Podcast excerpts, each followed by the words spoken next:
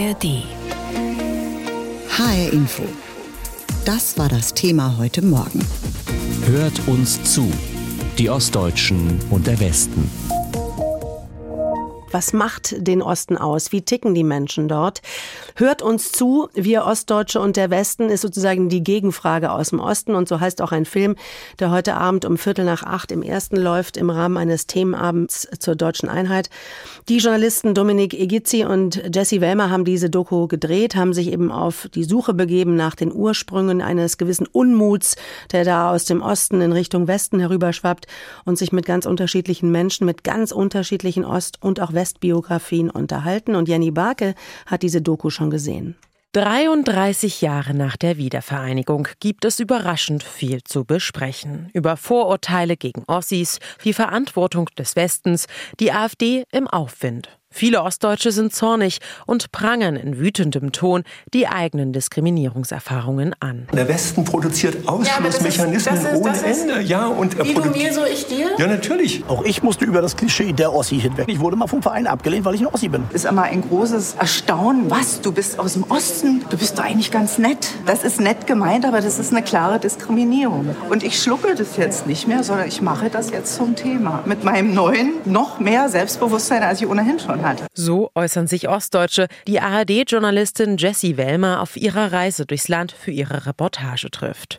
Wellmers selbst ist Ostdeutsche und sie möchte die aktuellen Entwicklungen verstehen. Die AfD stellt seit diesem Sommer bundesweit den ersten Landrat in Thüringen, den ersten hauptamtlichen Bürgermeister in Sachsen-Anhalt und in Umfragen liegt die AfD vor allen anderen Parteien in Sachsen, Thüringen und Brandenburg, wo im kommenden Jahr neue Landtage gewählt werden. Wellmer spricht mit Menschen, die wie so viele im Osten die rechtspopulistische AfD für eine politische Alternative halten, wie Bürger im brandenburgischen Seelow. Ja, weil die für das Volk reden zurzeit und das ist richtig so. Und wenn ich sehe, was da für Kasperle-Theater oben sitzt, das ist alles nur noch unmenschlich und die kriegen Geld für sinnlose Scheiße. Neben diesem spürbaren Unmut steht in der Reportage noch eine andere Entwicklung im Fokus. Das neue Selbstbewusstsein und eine ausgeprägte Ostidentität.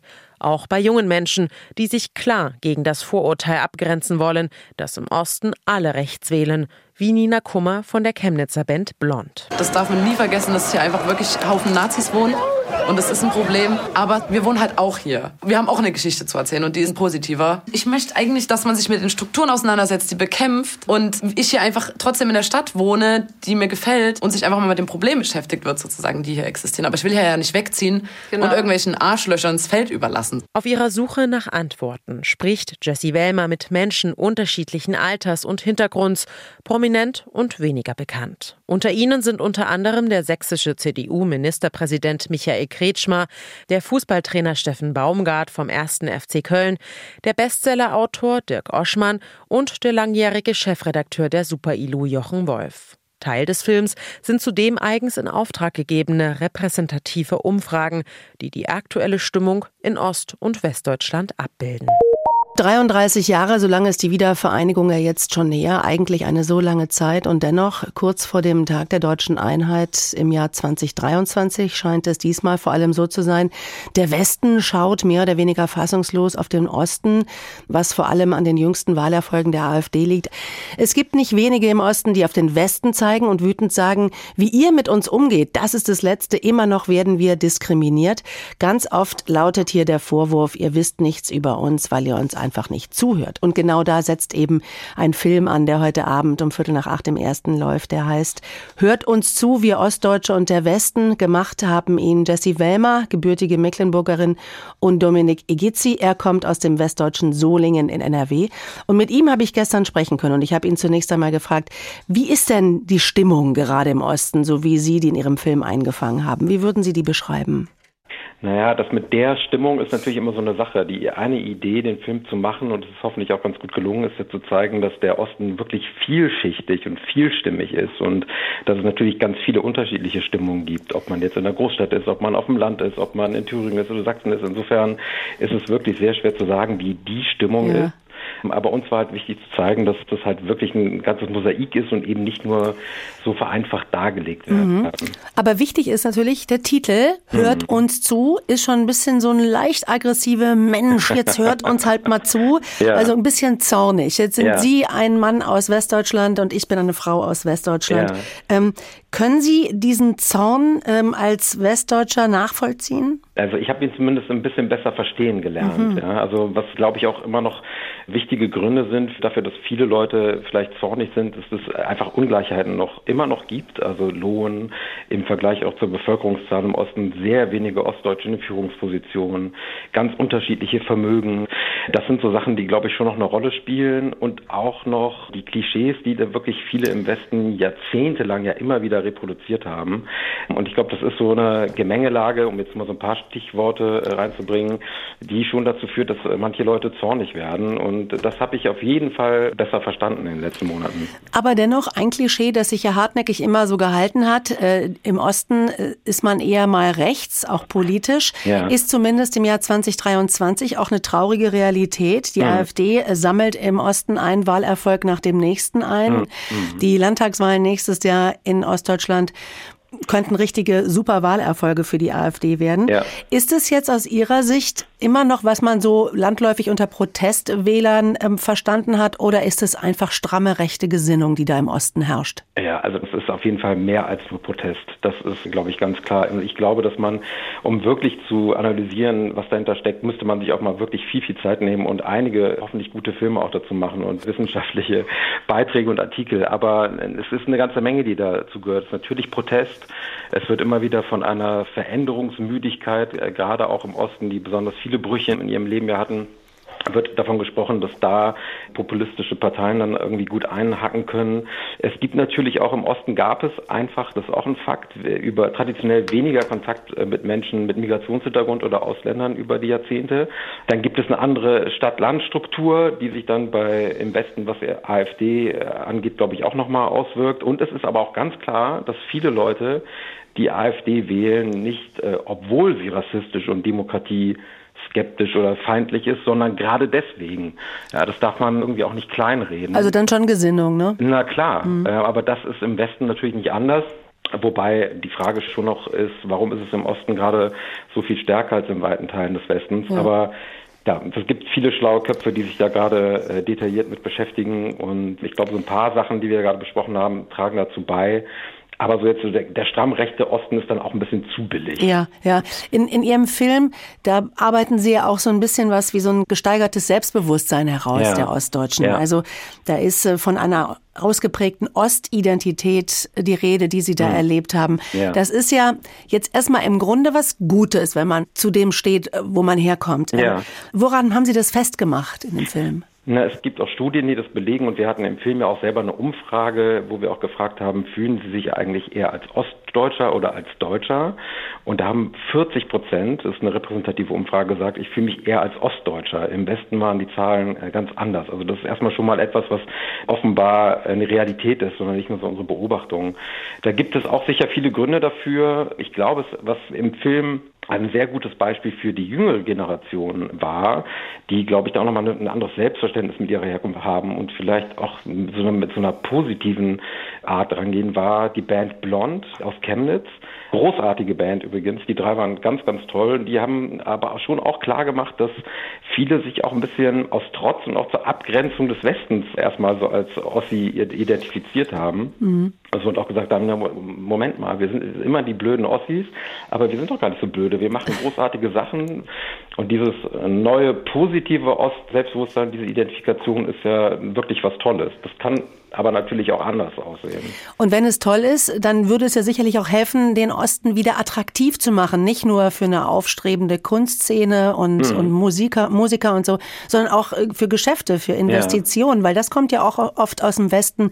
Ja, ihr im Osten, ihr, ihr lamentiert nur und alles ja. ist so mies, aber ihr macht ja, ja nichts, damit die Leute zu euch kommen. Ja. ja, ja, lustigerweise, wenn man mit vielen Ostdeutschen, mit denen wir gesprochen haben, reagieren die sehr allergisch drauf. weil in der Wahrnehmung von vielen Ostdeutschen ist eigentlich gerade ein Merkmal in Ostdeutschland, das eigentlich das pragmatische Anpacken. Wir haben damals zum Beispiel die Mangel immer sehr gut irgendwie mit eigenen Initiativen und, und irgendwie mit pragmatischen Lösungen haben wir das irgendwie bewältigt und das ist etwas, was uns sehr auszeichnet. Auf der anderen Seite, klar, so mehr zivilgesellschaftliches Engagement, mehr aktives Einbringen in die Demokratie und dann als Folge daraus dann vielleicht auch mehr Offenheit für Investoren oder wie auch immer, klar, das kann man immer noch besser machen. Ganz logisch. Herr Igitzi, jetzt kommen Sie aus Nordrhein-Westfalen. Sie haben so. den Film mit der Kollegin Jessie Wellmer gemacht, die mhm. aus Mecklenburg kommt, also ja. eine Frau aus dem Osten. Wie war das denn bei Ihnen äh, im, im Schnitt oder vielleicht auch äh, beim Dreh? Hat die Jessie zu Ihnen auch manchmal gesagt, Mann, jetzt hör mir doch auch mal zu? Haben Sie sich auch auseinandergesetzt? ne, wir haben uns auseinandergesetzt, aber ich glaube, Mann, hören wir auch mal zu, hat sie, glaube ich, nicht gesagt, weil ich neige dazu, gelegentlich wirklich äh, zuzuhören, ohne dass man mich da auffordern muss. Da gab es äh, einige Momente, wo man wirklich schon gemerkt hat, ah ja, okay, wir gucken doch schon mit einer anderen äh, Geschichte auf Dinge. Und das war, glaube ich, aber auch für das Projekt super, dass man da so eine, auch da im, im Team dass es da äh, viele Wessis gab, viele Ossis gab, dass es einen ganz unterschiedlichen Blick da manchmal auf Dinge gab und das äh, ist super, weil man hinterfragt seine eigenen Beobachtungen natürlich dadurch und das kann eigentlich so einem Film, finde ich, nur gut tun und äh, man nimmt da ja auch dann persönlich was mit raus, wenn man äh, vielleicht ein bisschen schlauer als vorher rausgegangen ist aus dieser Aktion. HR Info, das Thema. Diesen Podcast finden Sie auch in der ARD Audiothek. Ja, wie die Zeit vergeht. Zum 33. Mal feiern wir am 3. Oktober 2023 den Tag der deutschen Einheit, eine echte Schnapszahl. Für die einen ist es auch ein Grund zu feiern, für die anderen ein, ja, willkommener freier Tag, würde ich mal sagen. Was kann nach über 30 Jahren deutsche Einheit überhaupt gefeiert werden? Unsere Reporterin Zoe Bünning war in Hessen unterwegs und hat Menschen auf der Straße befragt.